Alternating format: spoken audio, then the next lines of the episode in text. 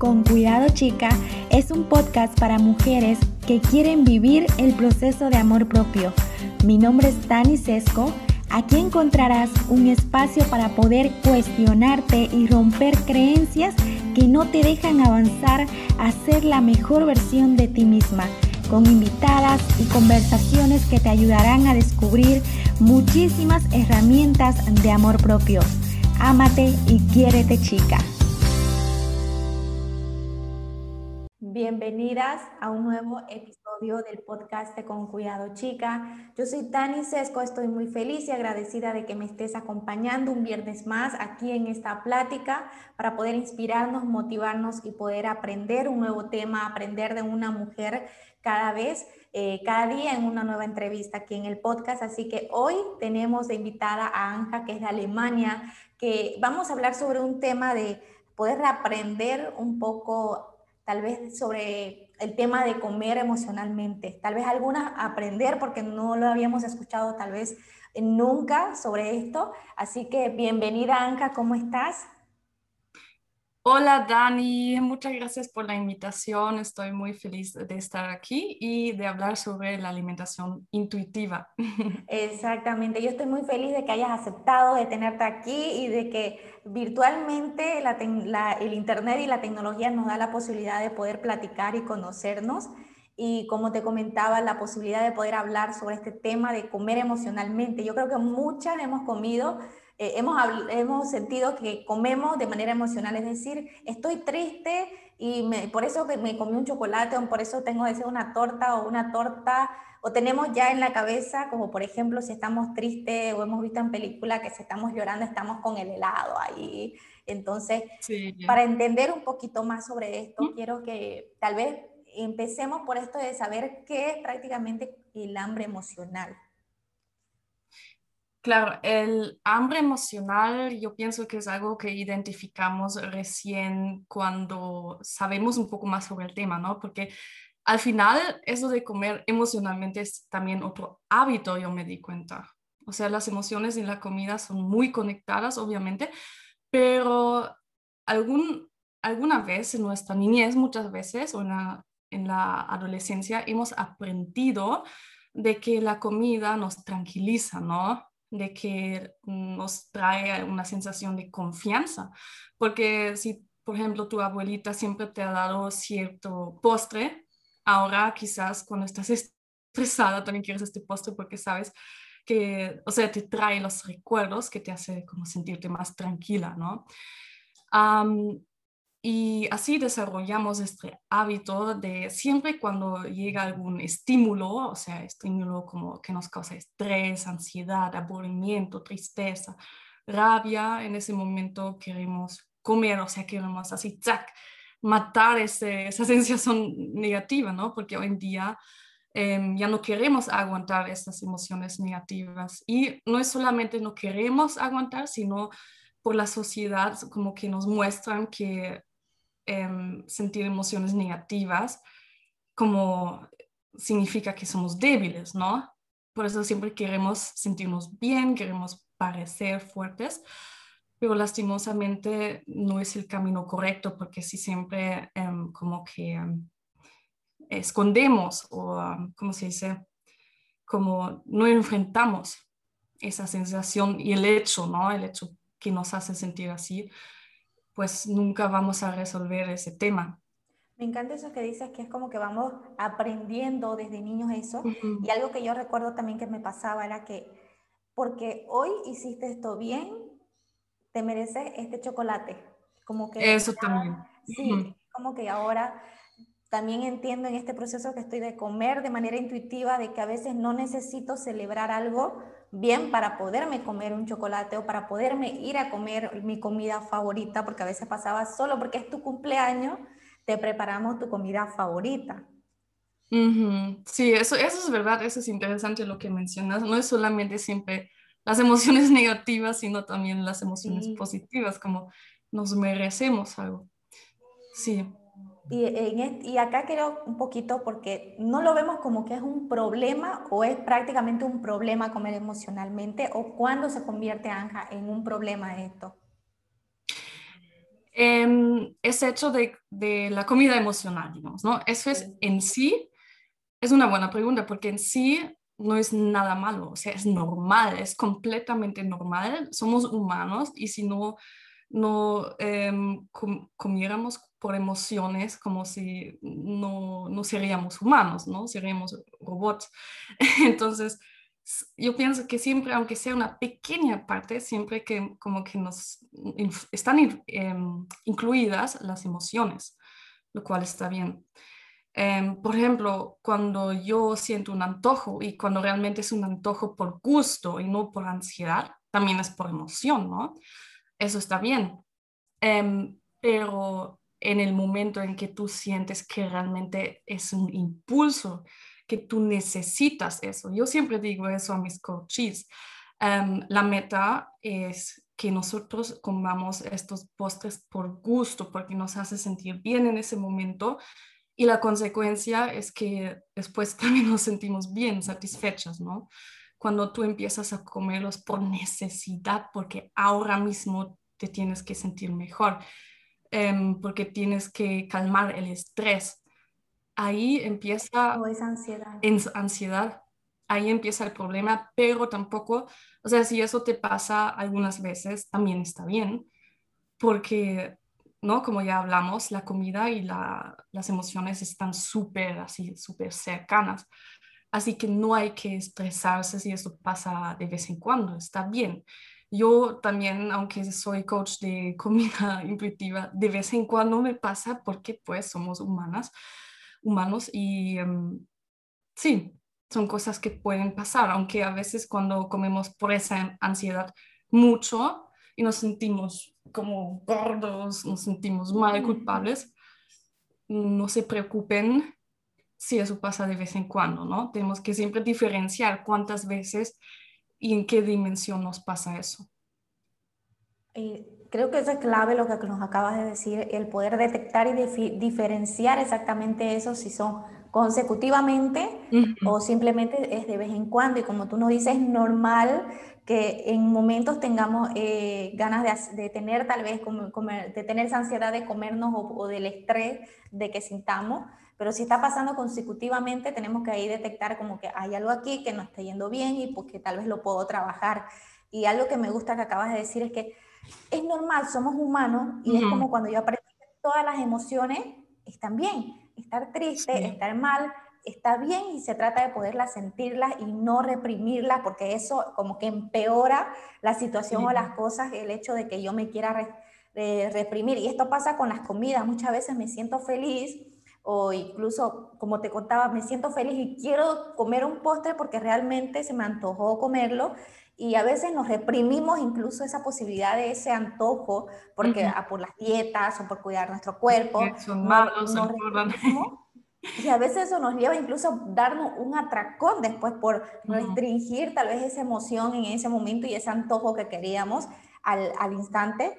Y para poder ir diferenciando, tal vez un poco ir entendiendo, porque ya como que vamos aprendiendo un poco de, de sobre comer emocionalmente y cómo podemos ir detectándolo y, y cuándo se convertiría en un problema, cómo podemos diferenciar tal vez el hambre emocional con el hambre fisiológico porque a mí me pasa que yo creo que muchos, al vivir en una vida de manera automática, vamos perdiendo hasta la posibilidad de poder aprender a comer. Y yo digo, no solo me pasó a mí con un trastorno de conducta alimentaria, yo veo a mi familia que el hecho de sentarte a mirártelo, sentarte con el celular ahí viendo un video y estás comiendo, no saboreas la comida, no disfrutas la comida y ni siquiera te diste cuenta de qué es lo que acabas de comer. Y Exacto. No, no solamente se trata de que eh, estés enferma para poder darte cuenta de eso, sino que nuestro día a día nos pasa y, nos lleva a perder la noción de, de, de qué, de cuándo tengo hambre, si realmente lo que en este momento lo estoy comiendo es simplemente por comer, no sé si se logra entender, simplemente porque lo tengo que comer o porque realmente mi estómago me lo está pidiendo. Así que me encantaría que nos puedas un poquito explicar esta diferencia para entenderlo. Claro, mira, antes de eso quiero mencionar que realmente es un proceso, ¿no? una, una, persona, o sea, yo también estaba en esa situación, una persona que no tiene, no está muy como conectada, ¿no? Con su, con su cuerpo, con ella misma. En, si te preguntas ahora en este momento, ¿tengo hambre física o hambre emocional? Como que muchas veces no sabemos. Y esto, o sea, en esa, esa percepción ya ahí ya empieza el proceso, o sea, necesitas tiempo y preguntarte una y otra vez y otra vez cómo te sientes, ¿no? Entonces, ¿cómo podemos darnos cuenta? primero, ¿dónde sentimos esa sensación, ¿no? Porque cuando igual, o sea, no importa si es eh, hambre emocional o fisiológica, la sentimos en algún cuerpo, en algún lado de nuestro cuerpo, ¿no? Em, cuando es en el estómago, es muy probable de que es hambre de verdad, obviamente porque nuestro estómago nos muestra que necesita algo, ¿no? Que digerir. luego, cuando la sentimos ahí por la garganta, en el cuello, em, pueden, no sé, es que pueden ser los dos, ¿no? Puede ser más porque como que sientes la ansiedad, sientes el, em, ese deseo de comer algo y por eso lo puedes sentir ahí.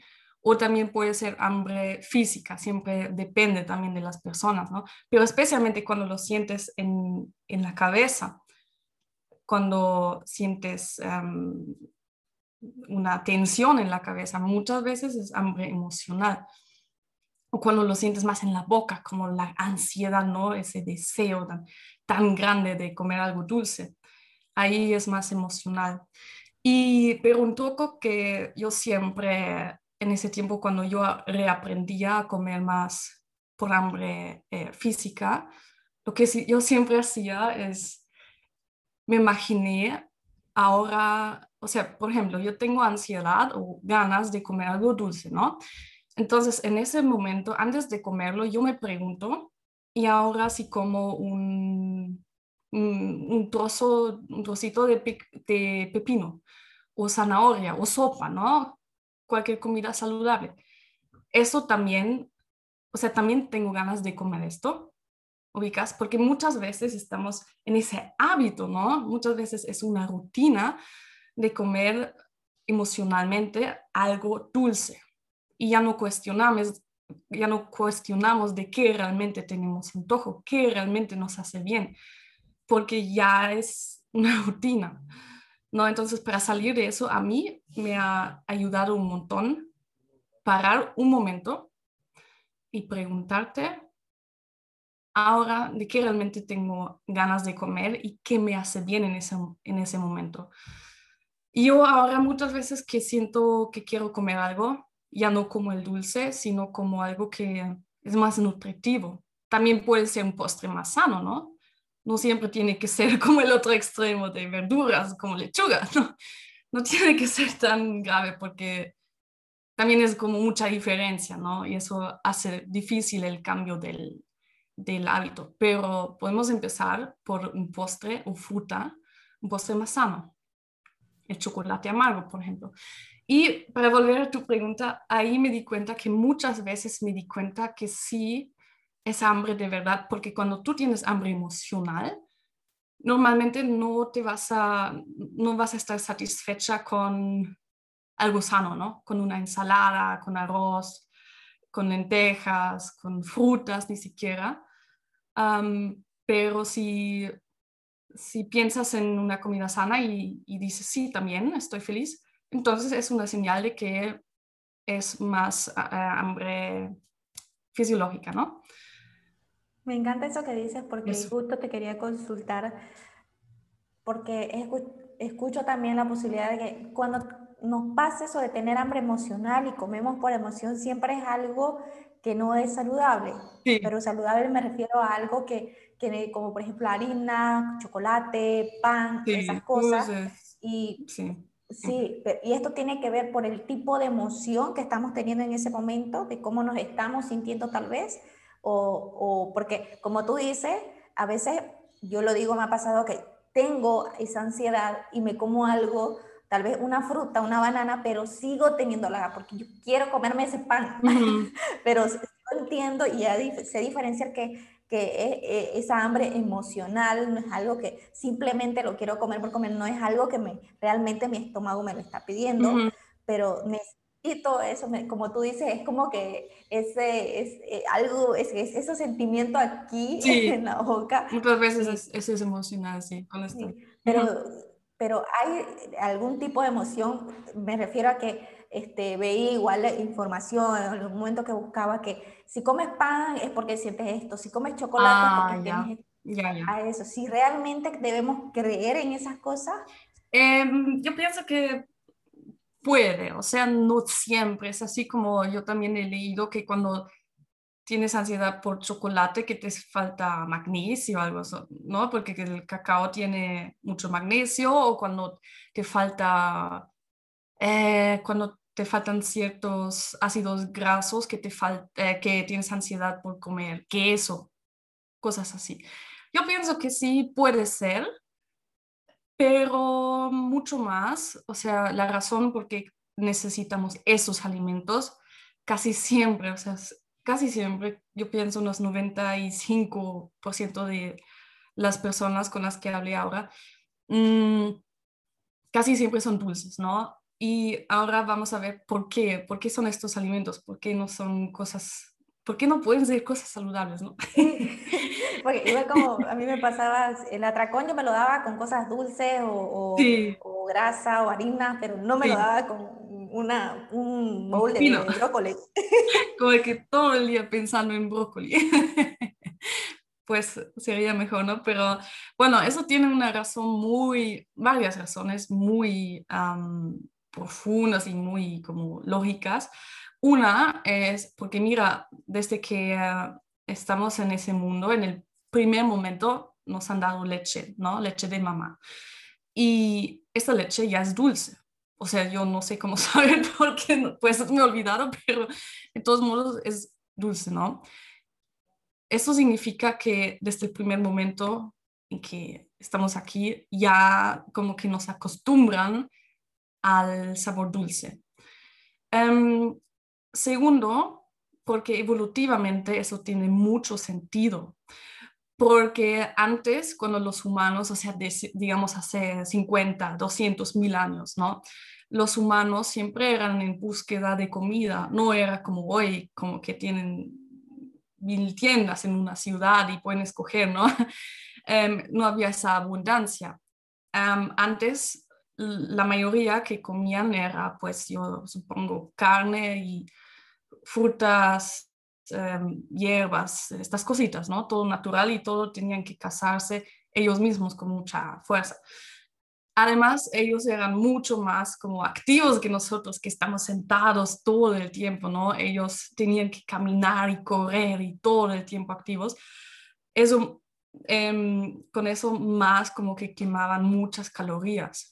Entonces, ¿qué significaba el azúcar para ellos? Que casi no existía. Pienso que el azúcar solamente existía en forma de miel, frutos secos quizás, ¿no? Si han secado en el sol, ¿qué más? pienso que solo eso, ¿no? y eso, sí, eso era muy raro, o sea, eso no sé, pero supongo que además era muy difícil, ¿no? Porque las abejas son, son eh, peligrosas, entonces el azúcar para los humanos antes significaban energía, significaban mucha em, energía para sobrevivir, ¿no? Porque ellos todos los días tenían que luchar para su sobrevivencia. Y eso está pues muy profundamente en, nuestro, en nuestra mente. No lo tenemos consciente, como que, ah, ¿dónde está la miel? Así, ¿no? Como antes, pero, pero igual esas cosas se quedan porque eso era por, no sé, millones de años. Luego, em, la tercera razón es porque cuando consumimos azúcares, y eso incluye también la harina blanca, ¿no? Cuando consumimos harinas blancas, el arroz blanco, todo lo que son carbohidratos vacíos, se dice, ¿no? esto se absorbe rápidamente a la sangre. Entonces el nivel del azúcar en la sangre sube muy rápidamente.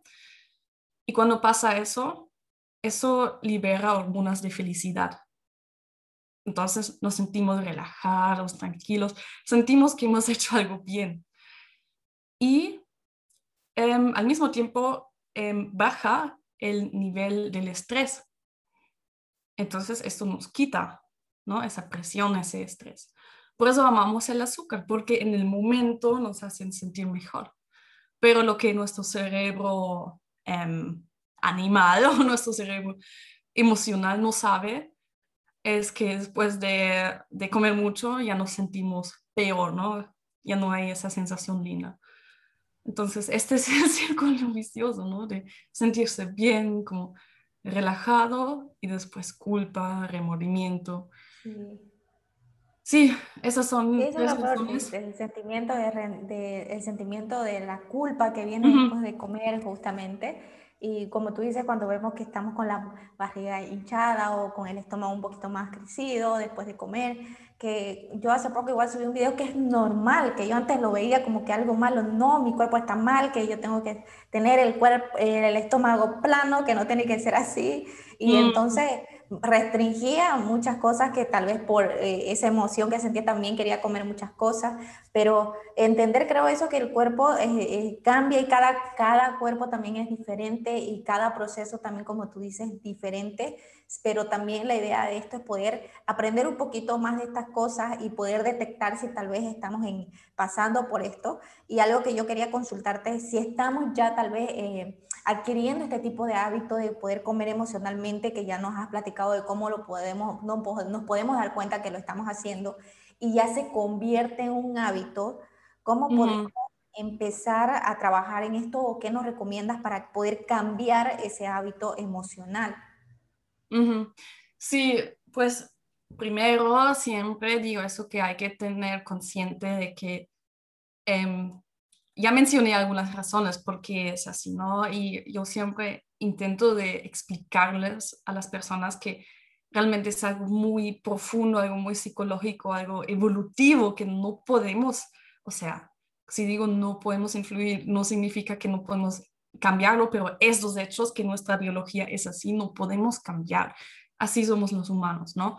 Mm, y lo que hay que tener consciente es que así funciona nuestro cuerpo y por eso, o sea, cambiar los hábitos, hábitos que ya tenemos desde hace años, no podemos cambiar en la mayoría de las veces. Algunos sí lo pueden cambiar de hoy a mañana, pero muchas veces eso es con una experiencia, no sé, cuando alguien muere, ¿no? O sea, con experiencias muy, muy graves o muy, muy decisivos cuando ves cómo matan animales y, eres vegano de hoy a mañana, ¿no? Eso puede funcionar, pero para la mayoría de las personas no funciona eso. Entonces, tenemos que estar conscientes que la culpa por la falta de disciplina y fuerza de voluntad, ¿no? Esos siempre son los dos términos como que, que si pensamos que nos falta.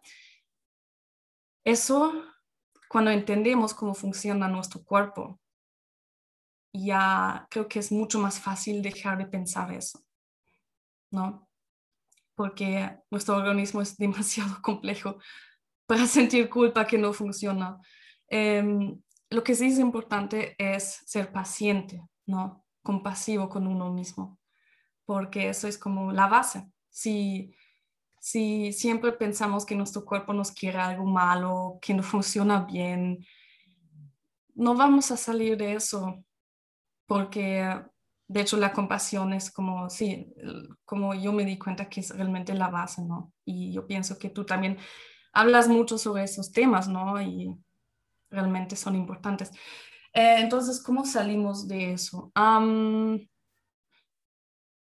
poco a poco, ¿no? ¿no? No cambiando de hoy a mañana todo, sino mejor paso a paso, como si tener la meta. Peor. Sí, sí, si no, claro, si ya quieres alcanzar tu meta en el momento, claro que no vas a tener la disciplina para llegar ahí. Y otra vez vas a dejar. Exacto, y nos frustra y volvemos a, otra vez a caer en, en ese círculo y, y, y, es claramente, como tú dices, paso a paso.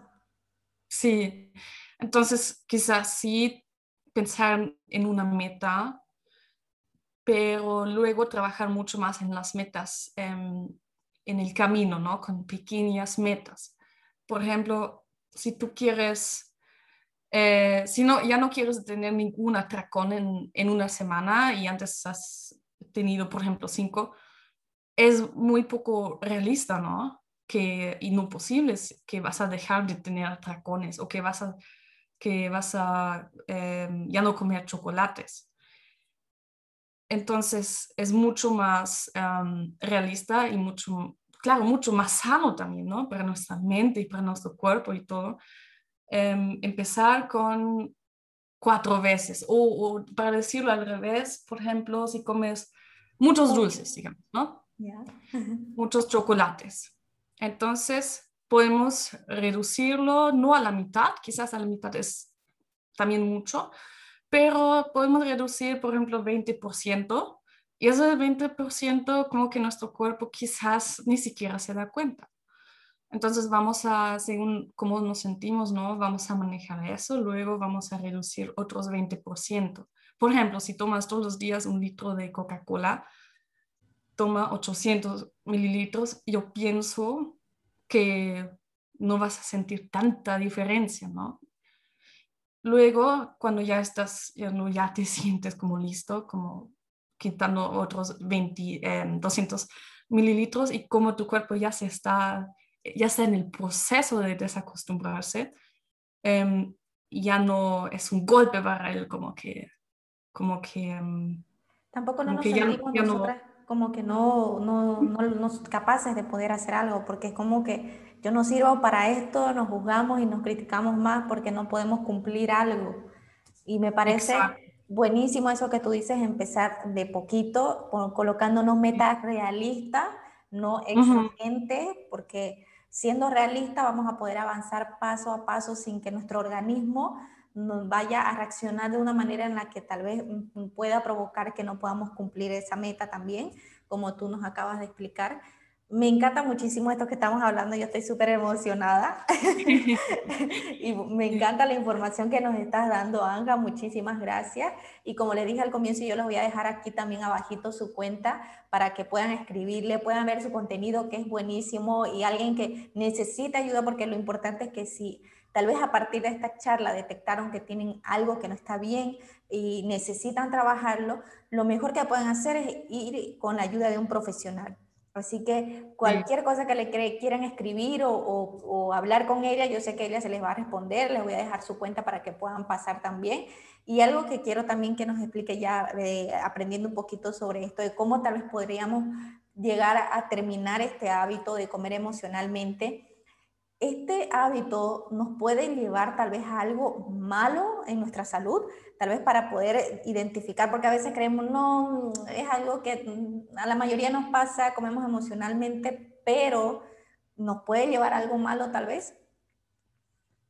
El cambio a una alimentación intuitiva.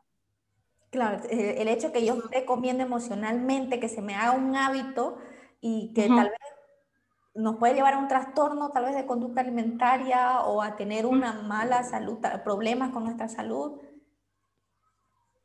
O sea, perdón, ¿te refieres a ese cambio del, de la comida emocional a la intuitiva o, o si seguimos con sí, la si seguimos ahí. Ah. Claro, sí, sí, yo, yo he notado muchos impactos, ni siquiera sobrepeso, ¿sabes qué? Em, hice una encuesta de las chicas que, que aplicaban a, unas sesiones. Había más de 100 personas y menos de 30% dijo que tiene sobrepeso. Yo siempre veo que estos coaches de alimentación intuitiva habla, hablan a, a personas que tienen sobrepeso, ¿no? Pero eso me mostró que, y yo también, yo nunca tenía sobrepeso, pero siempre tenía ese problema. O sea, no necesariamente tenemos que ser gordos, ¿no? Para cuando comemos emocionalmente.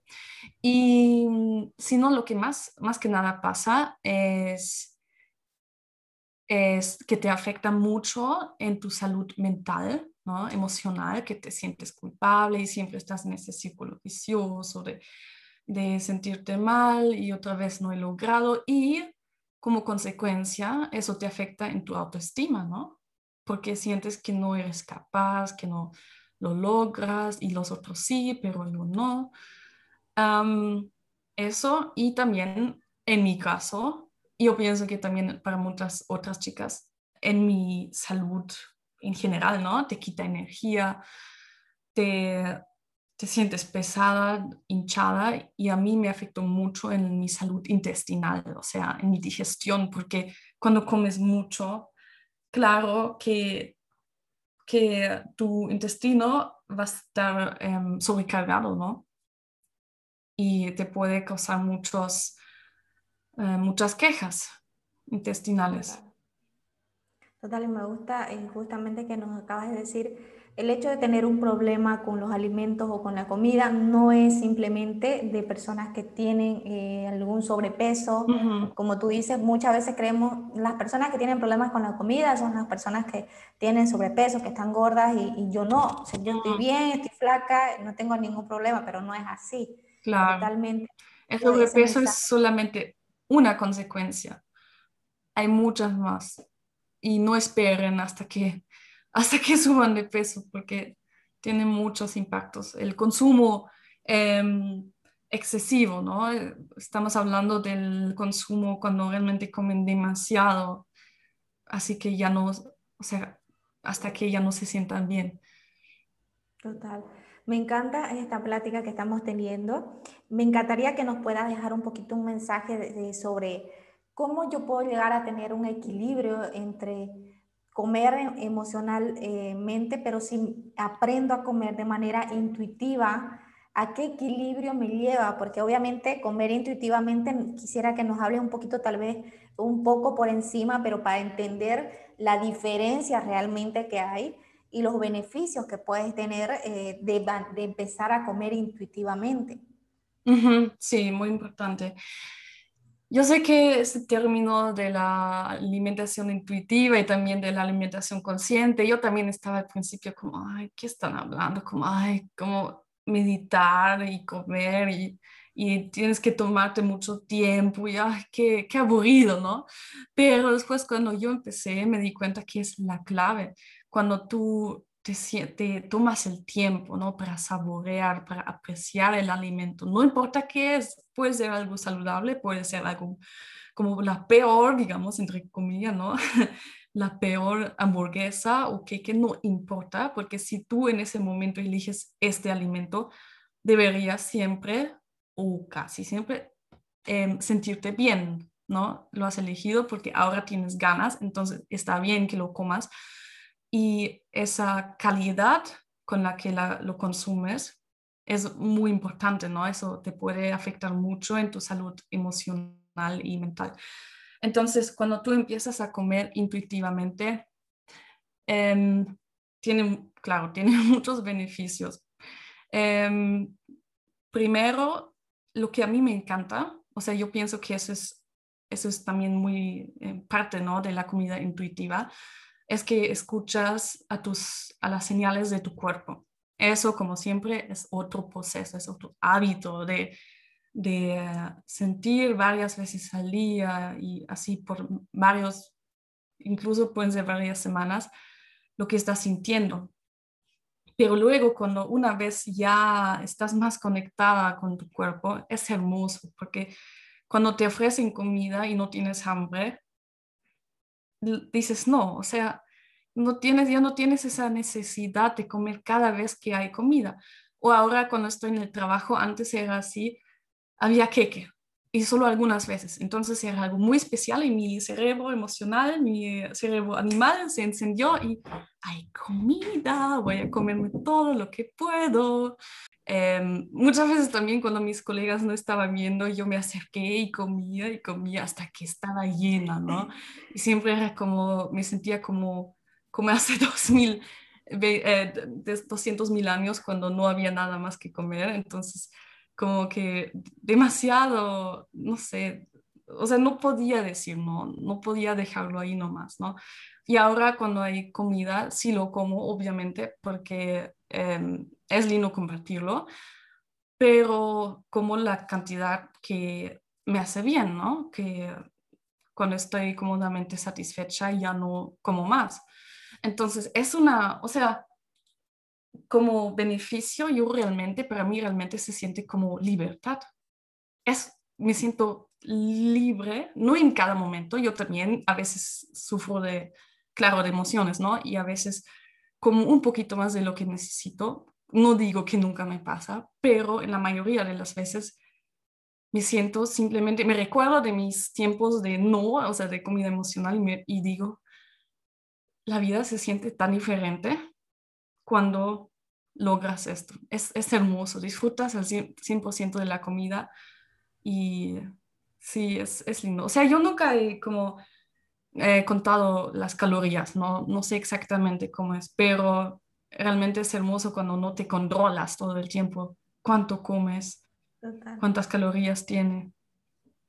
Esa obsesión. es, si comí más o no comí, o comí menos, o sea, es como que, como tú dices, esa libertad de poder escuchar a tu cuerpo y como tú nos eh, acabas de decir en la plática, el hecho de poder detectar si estamos comiendo emocionalmente, realmente, no se trata de que está mal, está bien, hay momentos en que lo hacemos, pero sino de aprender a controlar nuestras emociones, aprender a controlar esta hambre y volver a que nuestro cuerpo vuelva a escuchar eh, la hambre fisiológica que realmente nosotros tenemos, porque yo creo que en ese proceso, justamente a lo que nos estás comentando, vamos, a vamos perdiendo también la posibilidad de poder eh, saber comer eh, de manera fisiológica, o sea, ya llegamos a perder la posibilidad de escuchar a nuestro cuerpo realmente lo que quiere, sí, y si no solo a nuestras emociones. Eso es otro beneficio hermoso que cuando reaprendes a comer en la mayoría de las veces. No estamos hablando de que siempre tiene que ser, sino em, en la mayoría de las veces comes por hambre física. Es hermoso porque la, comida sabe tan bien y no importa lo que comes. Aunque comas, no sé, un, un durazno o un tomate, no importa, todo sabe tan deli, ¿no? Y es, o sea, es otro nivel de, de disfrutar. Por eso mi novio y yo siempre somos, o sea, también usamos muchos condimentos naturales y muchas cosas, preparamos comida natural. Casi todos los días nos sentimos que estamos comiendo comida gourmet, aunque, aunque sea normal, ¿no? Pero es esa sensación tan hermosa. Y otro beneficio, otro beneficio es también la digestión. Desde que yo como intuitivamente, mi gestión está muchísimo mejor. Algunas veces como que claro, ¿no? Es, es normal que algunas veces eh, no está tan bien, pero mil veces mejor. Eso me mostró que muchas veces no es porque ciertos alimentos nos hacen mal, sino que la cantidad que consumimos nos hace mal. Sí, total. ¿También te has dado cuenta de eso?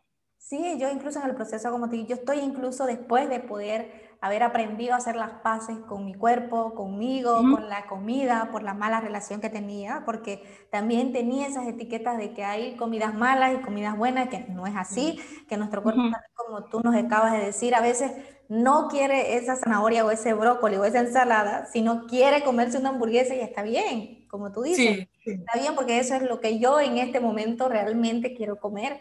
Y, el hecho de ahora yo estoy como que informándome más y poder comer realmente a lo que mi cuerpo quiere sin contar calorías, si está bien o no.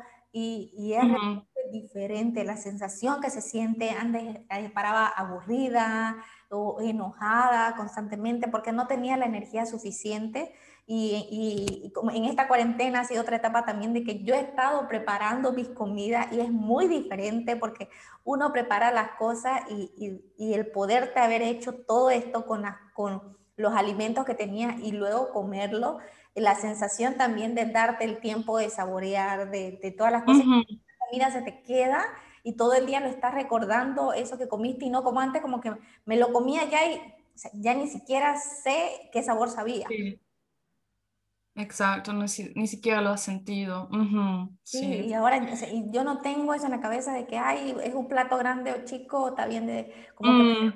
mucho o poco, no, o sea, me, me sirvo las porciones que creo que de la hambre en ese momento que estoy sintiendo y si realmente, y, escucho a mi cuerpo si fue suficiente o no para poder tal vez ir aprendiendo también si esa porción es la adecuada, como tú, como tú dices, escucharnos a nosotros y creo que un, es un proceso, es paso a paso, que en eso puede ir cambiando nuestro cuerpo, tal vez sí, como tú dices, no es que nos vaya, porque yo mucho cuando empecé a buscar sobre esto de, la, de, la, de comer intuitivamente, había mucha gente que decía que estaba como que influyendo e incentivando a la obesidad, como si realmente, eh, pues, como si fuera algo malo que te iba a llevar a enfermarte, a la muerte, y yo decía, por Dios, no, se trata de, de, de prácticamente poder conocerte, poder conocer tu cuerpo, y darte realmente lo que tú quieres y necesitas sin restricción, que eso hace que no tengamos culpa. O sea, yo ya la culpa realmente, eh, sí hay momentos que tal vez tengo esas, que todos lo tenemos y que está bien, pero ya no está consecutivamente porque le doy a mi cuerpo lo que necesita y ya no como antes como que hacía esa pequeña dieta y comí y, todo el día estaba con una hambre, que mi cuerpo no tenía lo suficiente. Entonces, el poder detectar estas cosas, poder aprender también sobre esto que tú nos dices de la comida intuitiva y de los beneficios que nos acabas de comentar. Espero que para algunas tal vez les pueda servir y pueda tal vez, si le llamó la atención, poder investigar o, o pasar por tu cuenta, como lo comenté, para eh, tal vez entrar en este mundo. O sea, es buenísimo sí, aprendiendo eh, sobre esto también y es increíble. A mí, para mí me parece igual buenísimo y que desde niños, incluso a los chicos, se lo estén incluyendo, es que facilita, yo digo, la vida de que todos esos problemas que desde chico teníamos y aprendíamos de la comida, que esto está bien, que no, como está aquí, que después te vas a engordar, o sea, evitaríamos muchos problemas más adelante. Sí, sí, sí, exacto, como tú dices, para las generaciones después, les ayudaría muchísimo que las mamás hoy en día supieran eso, ¿no? Y, ¿sabes qué? No, no sé, Dani, si a ti también te pasa eso, pero algo hermoso también de la alimentación consciente, eh, de la alimentación consciente e intuitiva es que tiene mucho más impacto como no solamente en la alimentación y no solamente en lo que nos sentimos, eh, como nos sentimos en ese momento, sino desde que yo empecé con eso, vivo mucho más intuitivamente. Es increíble, pero cuando tú empiezas a dudar que qué estoy comiendo, cuando estoy comiendo, empiezas automáticamente a dudar lo que estás haciendo en tu vida cotidiana, ¿no? Si te, o sea, no solamente si te gusta, no esas cosas grandes como que, si te gusta tu trabajo, sino también las cosas pequeñas. Ahora, un ejemplo... a mí me pasó como que empezaba a elegir a partir de lo que realmente yo quería, como aprendí a escuchar mi cuerpo, lo que le hacía bien me di cuenta que puedo vivir mi vida haciendo lo que a mí me hace bien. Como por ejemplo, cuando empecé el podcast, yo empecé también como que este proceso y dije, si a mí me da una emoción de felicidad solo pensar hacerlo, ¿cómo me puede, se me va a hacer, el sentimiento que voy a sentir después va a ser, wow, o sea, mucho mejor si lo empiezo a hacer. Entonces, como que mm. empecé a ver también haciendo las cosas que me hacían bien a mí. Wow, sí, sí. Por ejemplo, eso puede incluir hacer ejercicios o dentro de tu trabajo que ahora, si eres flexible, ¿no? ¿Qué, qué es lo que ahora vas a hacer? Si te sientes cansada, puedes hacer cierta tarea, si te sientes con energía, cierta cosa, aunque tu plan quizás te diga otra cosa.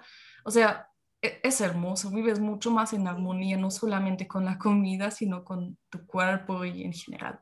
Eso es lo que dice, es hermoso, como que vivimos más mm. en armonía, que creo que muchos a veces tratamos de buscarla sin darnos cuenta que haciendo cosas simples que realmente deberíamos hacerlas, creo yo, desde que nacemos y seguir haciéndolas el resto de nuestra vida, que es escucharnos y ser conscientes e intuitivos a lo que a nosotros nos hace bien.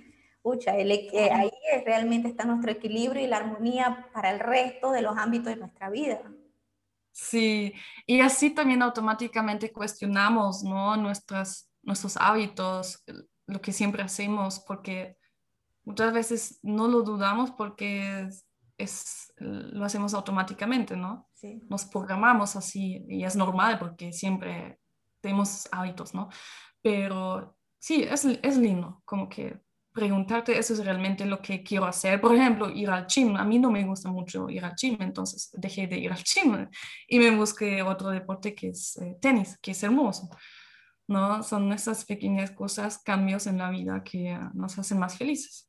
Total, totalmente. Y ya para ir finalizando esta plática, ya que estoy súper, súper feliz y agradecida por haberme regalado estos minutos de tu tiempo, ¿qué mensajito les podrías decir a todas las mujeres que están escuchando este episodio?